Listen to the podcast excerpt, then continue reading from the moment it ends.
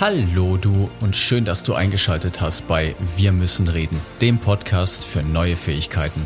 Ich bin David. Und ich bin DeLong. Wir laden dich herzlich ein, gemeinsam mit uns neue Fähigkeiten zu lernen. Denn mit diesen neuen Fähigkeiten bekommst du die Flexibilität, deinen Weg mit mehr Leichtigkeit zu gehen. Von uns bekommst du nicht nur lustige und inspirierende Geschichten, sondern auch Interviews von Menschen, die durch neue Fähigkeiten gelernt haben, neue Wege zu gehen und ihre Erfahrungen mit dir teilen. Heute lernst du anhand konkreter Beispiele und ein paar Experimente aus der Psychologie, dass du eine wirklich selektive Wahrnehmung hast und was das für dich bedeutet. Halli, hallo du da draußen. Hallo DeLong. Hallo David, schön, dass wir wieder zusammengekommen sind. Schön, dass wir diese Woche wieder zusammen hier sind. Schön, dass du diese Woche wieder mit dabei bist. Wir freuen uns ganz besonders. Und falls du jetzt heute das erste Mal einschaltest und dich fragst, was wir hier eigentlich machen, möchten wir dich bitten, eine Folge zurückzuspringen und da anzufangen, weil wir jetzt ein neues Format angefangen haben und wir ja! einen gesamten Blog drehen um das Thema Wahrnehmung. Und in der letzten Folge haben wir über das WAKOK-Modell gesprochen. Du erinnerst dich bestimmt. Es ging darum, wie du deine Informationen verarbeitest, über deine fünf Sinneswahrnehmungen, Wahrnehmungen. genau. Also visuell, auditiv, kinästhetisch, gustatorisch und olfaktorisch. Und du hattest die spannende Aufgabe diese Woche mal genauer hinzuhören, hinzufühlen, hinzuschauen, welche Begriffe dann die Menschen in deiner Umgebung so nutzen. Und ich hatte ein schönes Beispiel, als ich mit meiner Freundin jetzt gestern, glaube ich, spazieren war ich habe einfach so ganz intuitiv gesagt, das ist nur noch, das ist mir nur noch dunkel in Erinnerung. Den fand ich auch cool. Also es ist offensichtlich ein Bild, das ich nur noch irgendwie ganz dunkel, auf das ich noch ganz dunkel zugreifen konnte. Das ist ein schönes Beispiel für eine visuelle Wahrnehmung. Genau. Was hast du denn so rausgefunden die Woche? Oh, das ist natürlich äh, sehr interessante Frage, die du da stellst. Ist, ich für mich habe rausgefunden, dass also ich wusste schon, dass ich visuell unterwegs bin. Und ich merke, dass ich auch mehr auf dem Kinesthet, ich persönlich mehr auf dem kinästhetischen Kanal unterwegs bin, weil ich wenig, ich höre zwar gerne Musik, nur ich, ich spreche oft von, wie ich mich fühle, wie sich etwas anfühlt, ob ich etwas im Griff habe. Das ist mir aufgefallen, dass ich da auch ja. kinästhetische, unter dass ich mich wohlfühlen möchte, wenn ich zum Beispiel jetzt daheim bin oder mit Leuten unterwegs bin. Und das ist mir aufgefallen, dass ich da auch im kinästhetischen viel unterwegs ja. bin. Ja. ja. Cool. Und um dich jetzt nochmal, lieber Zuhörer und liebe Zuhörerin, abzuholen, damit du weißt, wo wir jetzt eigentlich genau hinwollen. Wie gesagt, letzte Folge ging darum, wie du deine Informationen verarbeitest. Und heute wollen wir mal darüber sprechen, was du denn dann wirklich genau wahrnimmst. Also was von diesen ganzen Informationen, die da um dich rum durch die Gegend fliegen, sausen, du mit deinen Sinneskanälen wahrnimmst, was davon kommt denn dann nachher wirklich bei dir an? Und vor allen Dingen, wie prägt es dann auch deine Erfahrungen und wie kannst du das auch verändern. Und das zahlt natürlich ganz klar auf das Ziel ein, das wir jetzt haben, nämlich, dass du lernst, deine Wahrnehmung besser zu verstehen und auch mehr im Außen bist, also besser verstehst, wie andere Leute ticken, es besser einschätzen kannst und mehr Spaß daran hast, andere Leute zu beobachten. Genau.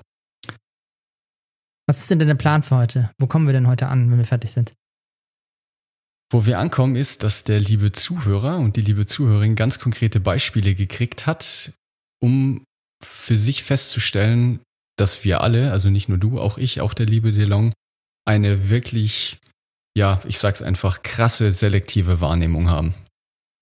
Und was das genau heißt, darum soll es eben jetzt heute ganz konkret gehen. Und natürlich auch, wie du damit umgehen kannst. genau. Und dazu möchte ich jetzt einfach gleich mal ein bisschen ausholen. Ich habe mich da jetzt die letzten Tage viel mit beschäftigt, weil ich das ein unglaublich spannendes Thema finde. Und da möchte ich dir jetzt einfach einen kurzen Überblick geben. Kurz ist gut, mal gucken, wie lange ich brauche. halt dich kurz, mein Lieber. Halt meine Aufgabe ist meine Aufgabe, lange Rede. Ich darf auch langer mal Sinn zu machen. ins Detail zu gehen. Genau. Ja. Also das vorherrschende Modell so aus dem 20. Jahrhundert so der Psychologie war eben, dass wir Menschen uns so ein inneres Bild von der Außenwelt kreieren. Und zwar in dem Sinne, dass wir vor allen Dingen auf die Veränderung im Außen reagieren. Also die Idee war, dass wir extrem gut darin sind, Veränderungen im Außen wahrzunehmen. Das heißt, das Beispiel, was ich letzte Woche gebracht habe mit der Schlange, du erinnerst dich, du bist irgendwie im Wald unterwegs, du hörst was knacksen, du siehst die Schlange ganz grob in deinem peripheren Blick außen, da ist irgendwas, was kriecht und fleucht. Sofort geht dein komplettes Nervensystem hoch, dein Adrenalinspiegel geht hoch, du springst zur Seite, was auch immer. Und da ist natürlich jetzt die Vermutung gewesen, naja, da bewegt sich irgendwas im Außen und Bewegung könnte eventuell Gefahr darstellen. Früher war das sicherlich lebensbedrohlich, ne? das bekannte Beispiel mit dem Säbelzahntiger, den es ja heute nicht mehr gibt. Also im Zoo schon noch nur, oder? Im, im Säbelzahntiger? Naja, okay, der, nee. der, der, der Säbelzahntiger. es, gibt den, es gibt den Tiger, es gibt nicht den Säbelzahntiger, ja. ja also, falls mir bitte irgendjemand sagen kann, in welchem Zoo ein Säbelzahntiger ist, dann, dann, möchte ich gerne einen sehen. Meinte Tiger, ja. Ja, Genau. Und es wurden viele weitere Experimente gemacht, die diese Theorie bestätigt haben. Ein Experiment zum Beispiel war auch, dass den Testpersonen Audiosignale vorgespielt wurden in einem gleichen Rhythmus. Also sowas wie zum Beispiel Piep, Piep, Piep, Piep, Piep, Piep, Piep, Piep. Und was dann gemessen wurde mit irgendwelchen fancy technologischen Sachen, also da hat man den Hautwiderstand gemessen, weil die Idee ist nämlich, wenn du also wenn irgendwie Stress in dein System gerät, dann schüttet dein Körper eben irgendwelche Hormone aus, die dafür sorgen, dass du schwitzt. Und wenn du schwitzt, dann erhöht sich dein Hautwiderstand und dieser erhöhte Hautwiderstand kann eben gemessen werden. Und was festgestellt wurde, ist, dass bei diesem ersten veränderten Signal ein extremen Anstieg des Hautwiderstands gemessen wurde. Lustigerweise nach dem vierten oder fünften Mal bei gleichbleibendem Signal nicht mehr. Das heißt, wir gewöhnen uns an diese Muster. Nur ganz am Anfang ist das Signal irgendwie ungewöhnlich, passt nicht ins Muster. Und dann gewöhnen wir uns aber dran. Also das ist so eine Gewöhnungstheorie. Das wurde auch bestätigt, indem man dann die Signale einfach geändert hat, die Frequenz geändert hat, zum Beispiel die Tonhöhe oder die Abfolge der Signale und zack, sofort ist der Hautwiderstand nach oben gegangen. Also es, die, die Grundidee ist eben, dass wir gesagt haben, je größer der Unterschied ist von dem, was wir erwarten, desto höher ist die Wahrscheinlichkeit, dass wir es wahrnehmen. Das war so das Modell des 20. Jahrhunderts. Und jetzt wird's richtig spannend, weil nämlich der Don Simon heißt der, glaube ich, ich kann die ganzen Sachen dann gerne in die Shownotes mit reinpacken, hat mit seiner ganzen Experimentalserie, die sich Change Blindness nennt, genau das Gegenteil bewiesen. Und ich glaube, ein Experiment, das kennst du, lieber Zuhörer, liebe Zuhörerin, ganz bestimmt. Das ist das berühmte Gorilla-Experiment.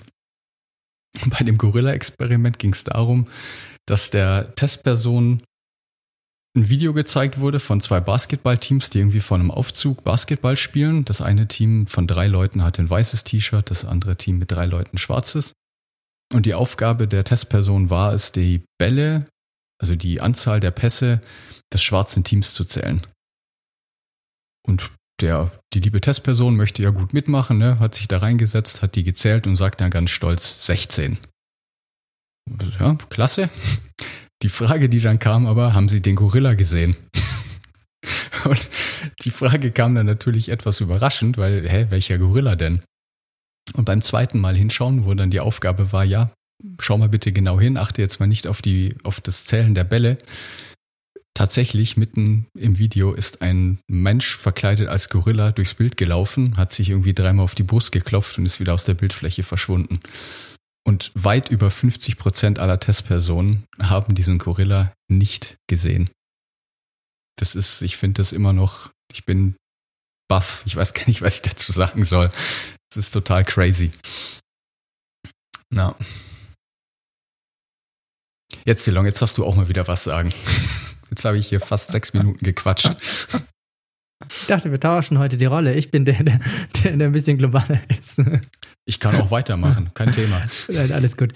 Du hast, finde ich, ein paar schöne Sa ein paar Punkte gebracht. Und ich möchte nochmal wir fahren nochmal rückwärts. Ich möchte da nochmal kurz anknüpfen an dem, was du, an dem ersten Modell, was du gesagt hast im 20. Jahrhundert. Ich glaube, dass dieses Modell, damit die Leute das ein bisschen greifbarer haben, was heißt denn das konkret? Ich denke, dass jemand von euch oder dass du da draußen bestimmt schon mal auf einem auf einer Fortbildung warst für Präsentationstraining. So, beim Präsentationstraining bringen die eine Sache ganz wichtig bei, du sollst dich auf der Bühne bewegen. Das ist so dieser Klassiker. Das heißt, du sollst nach links gehen, du sollst Bewegung haben. Für jeden, der irgendwie auf einer Bühne unterwegs ist, als was auch immer, um Präsentation zu geben, heißt es, schau, dass du dich bewegst. Und jetzt habe ich mir überlegt, das heißt ja in Übersetzung ist, ich bringe meine Zuhörer in Fight-or-Flight-Mode. Ich lasse das Adrenalin hochgehen, indem ich mich ja bewege, weil ich ja diesen, diesen Mechanismus ausnutze, dass er praktisch in dieser, in diesem, oh fuck, jetzt muss ich wach sein. Und an sich ist es gut für meine Präsentation, nur ob das für den Teilnehmer so gut ist, wenn der in einem Adrenalin-Modus ist. Hm, ich bin mir ja, da nicht so ganz, ich bin mir da nicht so ganz sicher. Das kam jetzt. Ja. Mir war das nicht bewusst, dass das der Hebel ist. Nur das sind ja so Sachen, die da auch mit reinspielen. Zum Beispiel wird auch Modulation der Stimme, wird auch trainiert in Präsentationstraining, dass man mal, dass ich mal leiser oder mal lauter spreche, damit du eben wach bist für Veränderungen an der Stelle und damit dieser Modus da ausgenutzt wird. Und das finde ich ein ganz schönes Beispiel für das, was du beschrieben hast in diesem Modell ist. Wie wird es vermittelt? Wir sollen uns bewegen. Es hat was mit Bewegung, bewegtes Bild auch zu tun. Das hält die Leute auch wach. Und das fand ich ganz schön. Und ich glaube, das ist ein Beispiel, wie, wie dieses Wissen umgesetzt wird in der heutigen in der heutigen das Zeit ein, von das ist, ein, das ist ein guter Punkt, weil ich glaube, das zählt dann natürlich auf diesen, diesen ähm, Fakt ein, dass die gesagt haben, dass sich der Mensch trotzdem irgendwie dran gewöhnt. Mhm. Also ich glaube, dass da innere Prozesse, so eine Art Screening oder so abläuft, die natürlich nach möglichen potenziellen Gefahrenquellen Ausschau halten. Ja. Und wenn dann da vorne der Löwe wie im Käfig über die Bühne läuft, dann ist das am Anfang vielleicht ungewöhnlich und dann gewöhnt sich der, der Zuhörer hoffentlich daran. Das, das ist ja. ein spannender Tipp für diejenigen von euch, die da draußen Präsentationen, Trainer, sonst was sind. Es ist wichtig, um die Aufmerksamkeit der Leute zu halten, möglichst variabel sich zu verhalten in, in Bewegung, in Tonlautstärke, weil dann kommt dieser Gewöhnungseffekt nicht, dass die Leute in diesen, ah, okay, das kenne ich schon, dieses Muster. umso öfter du dich bewegst, umso schwieriger wird es, also umso einfacher ist es für dich, die Aufmerksamkeit der Leute zu halten. Ja. Und eben die, die Theorie, dass es gewisse Reaktionen gibt, an die wir uns nie gewöhnen werden. Ich glaube, das wird daran auch ganz, ganz klar. Weil ich glaube, du kannst so oft durch den Wald gehen, wie du möchtest. Sogar wenn du weißt, dass du da das letzte Mal irgendwie das Tier oder eine Schlange oder einen, einen knacksenden Ast gehört hast. Das sind so äh, hart in uns einprogrammierte Programme, die da abgespielt werden. Und ich glaube, das ist auch durchaus sinnvoll, dass die da sind. Oder ja, genau, weil wenn dann wirklich irgendwie ein Tier da drin ist, dann solltest du schauen, dass du schnell deine Beine in die Hände nimmst und läufst. ja.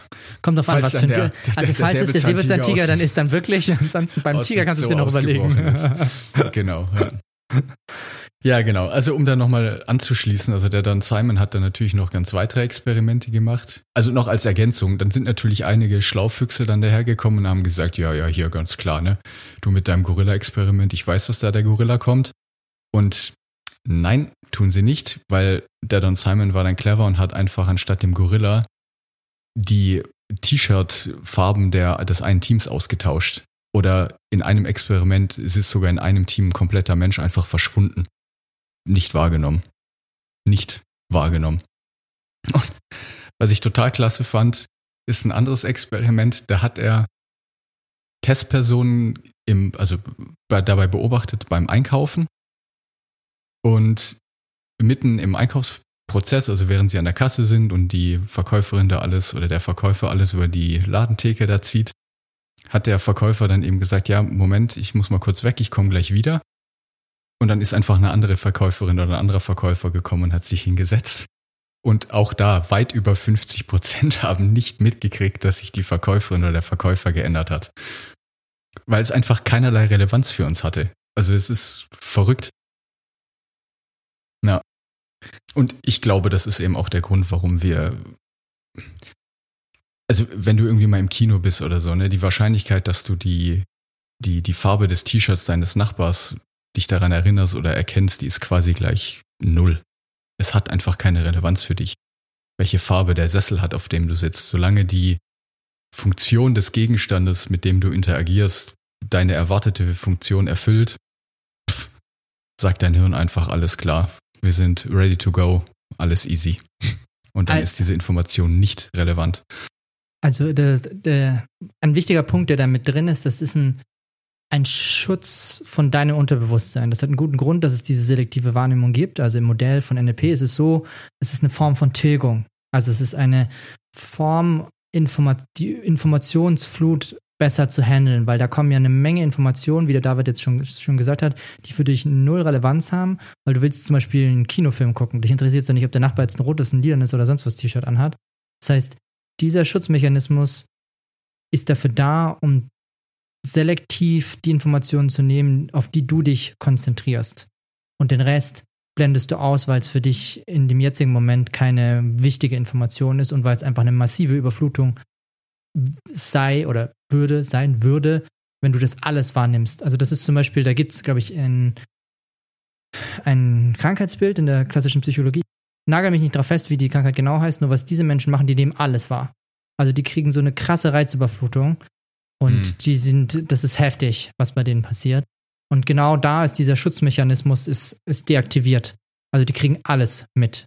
Also Ja. und das ist schon, also deswegen gibt es diesen Mechanismus. Es, es hat einen guten Grund. Es ist eine Genau, positive Absicht, die dahinter ist, von unserem Gehirn das so zu machen. Und ich finde es auch spannend, weil das hat auch viel mit Sprache oder mit, mit den Sinnen zu tun, um nochmal auf die Folge von davor zurückzukommen, ist, weil dort, wo wir unsere bevorzugten Informationen herholen, darauf, darauf achten wir auch stärker. Also das ist ja was, wo wir lieber Informationen aufnehmen, wo es uns leichter fällt, Informationen aufzunehmen. Das heißt, in meinem Fall zum Beispiel, dass ich dann mir vom Film eher die Filmsequenz merke, als was die Leute zum Beispiel gesagt haben. Und das ist, Mhm. ich, ich finde das schon spannend, auch in Bezug auf deine Experimente, weil jetzt geht es ja darum, erstmal zu merken, was nehme ich denn überhaupt wahr? Also was, was nimmst du zum Beispiel jetzt wahr, auf, wenn du einfach draußen rumläufst? Wenn wir zusammen jetzt spazieren gehen würden, was, was wir schon ab und zu mal tun, wenn wir irgendwie quatschen oder sowas, und wir gehen irgendwo durch einen, du hast jetzt den Wald genannt, wir gehen irgendwo durch den Wald ist, wie ist da unsere Wahrnehmung, wenn wir jetzt da durchgehen würden, beide, und danach mal erzählen, was wir beide wahrgenommen haben, dann bin ich mal gespannt, was da rauskommt. Ja, genau. Das ist nämlich dann jetzt genau der, der nächste Schritt, ne? Weil wenn wir so hart selektieren bei dem, was täglich auf uns einprasselt an Informationen, und also ohne die Zahlen jetzt genau zu kennen, ne, an die, an die technisch affinen Leute da draußen. Ich glaube irgendwie die, die Informationseinheiten sind irgendwie 300 Millionen Einheiten oder so, prassen jede Sekunde auf unser Wahrnehmungssysteme ein. Und ich glaube, ins Unterbewusstsein, das kann 11 Millionen davon verarbeiten und bewusst nehmen wir davon 3 Millionen wahr. Also quasi nichts von dem, was da draußen auf uns einprasst. Und die spannende Frage ist jetzt natürlich, was nehmen wir denn dann wirklich wahr? Also ich finde es krass immer noch, ich kann es nicht oft genug betonen, dass die einfache Aufgabe reicht, zähl bitte die Bälle und du nimmst nicht mal wahr, dass da ein Gorilla durchs Bild läuft. Und ja, also ich meine, eine einfache Theorie wäre ja jetzt ganz einfach zu sagen, dass eine Aufgabe und ein Ziel, und wenn es nur kurzfristig ist oder zum Gefallen eines anderen Menschen, schon reicht, um die Dinge wahrzunehmen. Weil die Aufgabe war klar, bitte zähle die Bälle, die von A nach B oder die im blauen Team, schwarzen Team hin und her gespielt werden. Und du möchtest wenn du ein gewissenhafter Mensch bist, der am sozialen Leben teilnehmen möchte, möchtest du diese Aufgabe gut erfüllen. Und dann ist dein Fokus eben darauf, diese Bälle zu zählen und alles andere an Informationen wird schlichtweg ausgeblendet. Ja. Und ich glaube, das kann ich jetzt aber nicht wirklich belegen, dass natürlich dein, dein Wertesystem und deine kulturelle Prägung extrem Einfluss auch darauf hat, was du wahrnimmst und was nicht. Also ich glaube, dass jetzt ein Mensch, der in Afrika groß wird, eine, auf andere Dinge achtet als jetzt jemand, der in München groß geworden ist oder wie jemand, der jetzt irgendwo auf der Schwäbischen Alb groß geworden ist, was auch meiner Meinung nach total Sinn macht. Ja, und ja, noch schönes Beispiel. Ich habe es im DeLong irgendwie vorhin im, im Briefing schon erzählt. Ich war vor ein paar Tagen mit meiner Freundin am Tegernsee und ich habe da ist so ein Pärchen halt vorbeigelaufen vor uns. Wir saßen da schön, haben auf den Tegernsee geschaut, haben gefrühstückt. Es war herrlich, wunderbares Wetter. Und dann ist dieses Pärchen da vorbeigelaufen. Und er war ziemlich muskulös. Also der war schon ziemlich gut durchtrainiert, der Typ. Und wir sind dann später weitergefahren auf so eine, auf so eine Burg hoch. Und ich habe ihn da halt das Pärchen wieder erkannt und habe gesagt, ach guck mal, die waren vorhin auch da, als wir beim Kaffee saßen und gefrühstückt haben. Und meine Freundin so, hä, was? Nee, keine Ahnung, habe ich überhaupt nicht wahrgenommen. Und meine Theorie ist halt eben, dass ich den wahrgenommen habe, weil mir Sport und Gesundheit einfach wichtig ist. Und der Typ war halt mega durchtrainiert. Ich mache auch gerne Sport. Das ist mir halt sofort aufgefallen. Und andere Leute, die da keinen Wert drauf legen, die würden so etwas niemals wahrnehmen. Das Wichtige an der Stelle ist jetzt erstmal, dass du dir darüber klar wirst, wie deine vergangenen Erfahrungen dich prägen. Also ob das jetzt kultureller Hintergrund ist, weil du gewisse Interessen hast, weil jemand etwas gesagt hat wie eine Aufgabe oder sowas. All diese Dinge sind wie, ich benenne es mal wie, wie für die Leute, die, die damit gut was anfangen, wie eine Suchmaschine, das ist wie Google. Du hast gewisse Keywords, die in deinem Gehirn abgespeichert sind, die öfters abgerufen werden, die auch höher gerankt werden. Und wenn deine Wahrnehmung eben dann ist, okay, Sport, dann nimmst du alle Dinge, die im Sport, die dein Gehirn mit Sport assoziiert, wie in der Suchmaschine gibst du Sport ein und alle Begriffe, die da hochpoppen und vor allem die, die weiter oben im Ranking sind, die nimmst du stärker in deiner Wahrnehmung wahr. So, das Wichtige ist jetzt erstmal darüber, dass du dir bewusst eine gewisse Bewusstheit darüber schaffst, dass was sind denn die Dinge, die du aktuell wahrnimmst? Also was sind die, auch in Bezug auf die Sinneskanäle, was wir davor hatten, was sind die Dinge, die dir besonders wichtig sind? Das ist der allererste Schritt, diese, diese Bewusstheit zu bekommen, dass deine ja. Erfahrungen sich wiederholen. Also das, das, was du in der Vergangenheit erlebt hast, so könnte mit hoher Wahrscheinlichkeit, wenn du dich dazu entscheidest, deine Zukunft auch aussehen. Zumindest die Dinge, die du dort wahrnimmst. Was heißt das jetzt konkret? Zum Beispiel, wenn du ich nehme jetzt mal ein ganz schönes Alltagsbeispiel, das, das viele Leute kennen. Ich glaube, dass die Menschen untereinander sich beeinflussen. Also ganz typisch, wenn du, du hast einen engen Freundeskreis und es gibt den schönen Satz da draußen, ich glaube, es ist Jim Rohn, die fünf, du bist die Summe der fünf Menschen um dich herum. Also da, spricht er mhm. wirklich von Gehalt, von Erfolg, von wie du mit Familie umgehst, welche Dinge dir wichtig sind, etc. So. Was ist jetzt die Übersetzung davon? Wenn du dir jetzt mal genau anschaust, wer, wer in deinem Freundeskreis unterwegs ist, im Punkto auf, die, auf deine Wahrnehmung und du guckst mal, was mögen diese Menschen gerne. Ich nehme jetzt mal den David als Beispiel. Ich glaube, wir beschäftigen uns beide sehr gerne mit dem Modell von NLP und mit, wie funktioniert unser Gehirn. Und lustigerweise nehmen wir natürlich dann, wenn im Fernsehen, wenn David angenommen, der schaut sich jetzt eine Programmzeitschrift durch, hat mir von, von der Reportage auf Arte erzählt, die wird er eher in seiner Wahrnehmung aufpoppen, wenn er sich irgendwas durchliest oder eine Werbung kommt zum Beispiel. Werbung ist auch ein schönes Beispiel da wird ihm eher was auffallen, wenn es um dieses Thema geht, weil es ein Themenbereich ist wie Sport, der ihn mehr interessiert. So, jetzt ist es so, wenn du dir jetzt mal anguckst, was die Menschen um dich herum tun, dann kannst du mal für dich abgleichen. Bin mal gespannt, was dabei rauskommt. Wie viele gemeinsame Interessen, wie viele Dinge, die ihr gleich tut, welche Verhalten, also was nimmst du wahr, was bei euch gleich gleich ist? Weil Theorie dahinter ist folgendes, rein auf dem, aus dem wissenschaftlichen Bereich ist, die Menschen um dich herum beeinflussen dich auf unterschiedlichste Weise. Auch mit den Filtern, die du hast, weil dadurch, dass sie viel darüber sprechen, wie sie zum Beispiel, wenn der David zum Beispiel über Sport spricht die ganze Zeit, dann ist dieser Datenbankabruf, also dieser, Entschuldigung, Suchmaschinenabruf, der da bei Google stattfindet, wird bei mir Sport plötzlich höher gerankt, weil der David die ganze Zeit von Sport erzählt. Das heißt, dieser, dieser Abruf wird öfters bei mir gemacht und dementsprechend könnte es sein, dass ich mich auch mehr für Sport interessiere im Nachgang. Ja. Und das ist, das sind Beispiele dafür, wie dein Umfeld dich ziemlich sicher über diesen, über deine Wahrnehmung beeinflussen wird.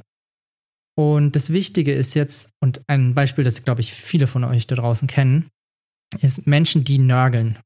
Also, oh, ich habe nicht genug Gehalt, das Leben ist irgendwie unfair und das Wetter ist außen draußen auch nicht Morgen gut. Morgen soll es regnen, DeLong. Das ist ah, doch eine Mist. Frechheit. Ja, das ist echt wirklich, ach, das ist richtig doof an der Stelle. So, und wenn du solche Menschen um dich herum hast, dann kannst du mal für dich prüfen, ob du ähnlich, also nicht die gleichen Worte, sondern ob du dich mit den ähnlichen Themen beschäftigst. Das heißt, wenn diese Person nörgelt, nörgelst du dann auch.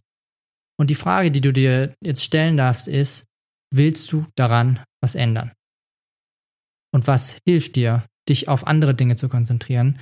Wie zum Beispiel, wenn du irgendwas positiv nehmen willst, dann kannst du ja auch anfangen, mal darüber zu erzählen. Und ich glaube, es ist gesellschaftlich sehr ungewohnt, was dir alles Gutes im Leben passiert. Weil ich glaube, dass es viele Menschen da draußen gibt, die eben das Gegenteil von dem tun. Also als Beispiel hier mit dem Nörgeln. Derjenige könnte ja auch darüber sprechen, ah, es war wieder so schön am Wochenende, das Wetter war so gut und ich habe mit meiner Freundin dann Zeit verbracht und wir haben ein leckeres Essen gehabt. Und ja, klar, da sind Sachen passiert, die ihm nicht gefallen haben. Nur worauf richtest du deine Aufmerksamkeit? Das ist, das ist die Frage an der Stelle. Was möchtest du haben? Genau, genau ja. Oder nochmal anders ausgedrückt, aufgrund, wenn du anfängst, wach zu sein dafür, was du wahrnimmst, hast du eine tolle Möglichkeit, viel über dich herauszufinden.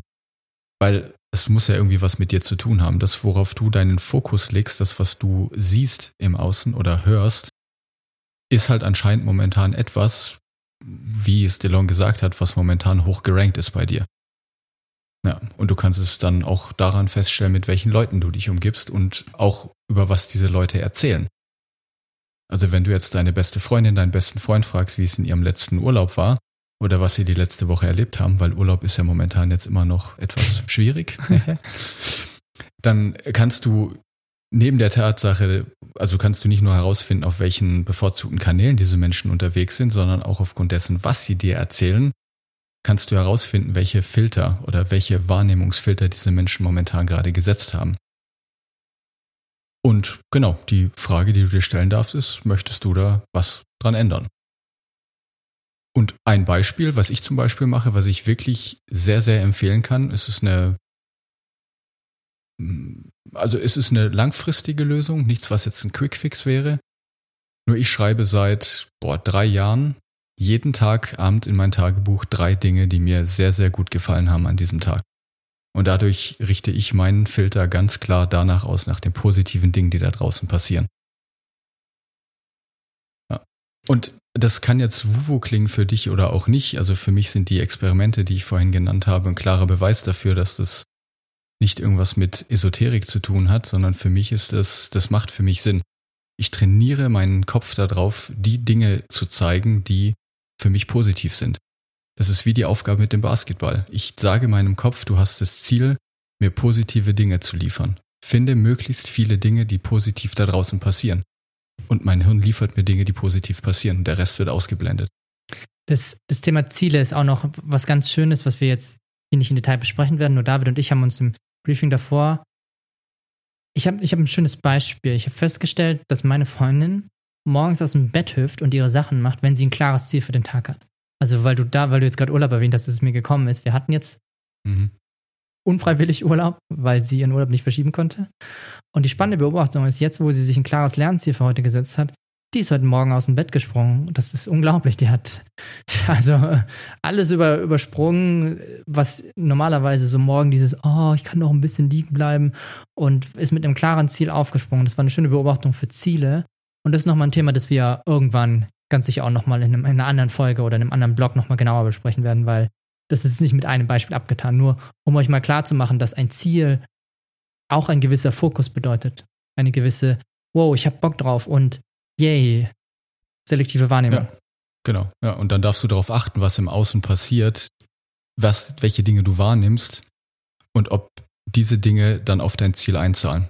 Und meine Theorie ist eben, und dank der Experimente, die viele schlauen Köpfe gemacht haben die letzten Jahrzehnte, wird genau das passieren.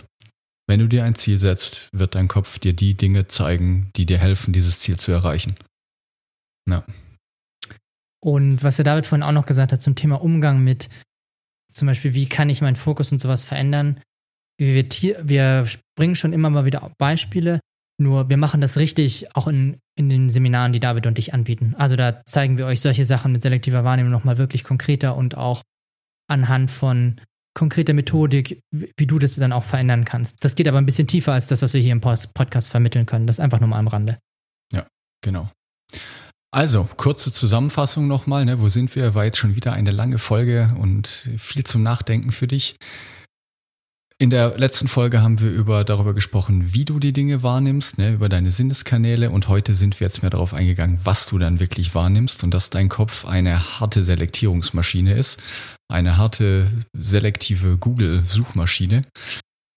Und du darfst jetzt verstehen, dass natürlich nicht nur du, sondern auch alle anderen Menschen in deinem Umfeld diese harte selektive Wahrnehmung haben.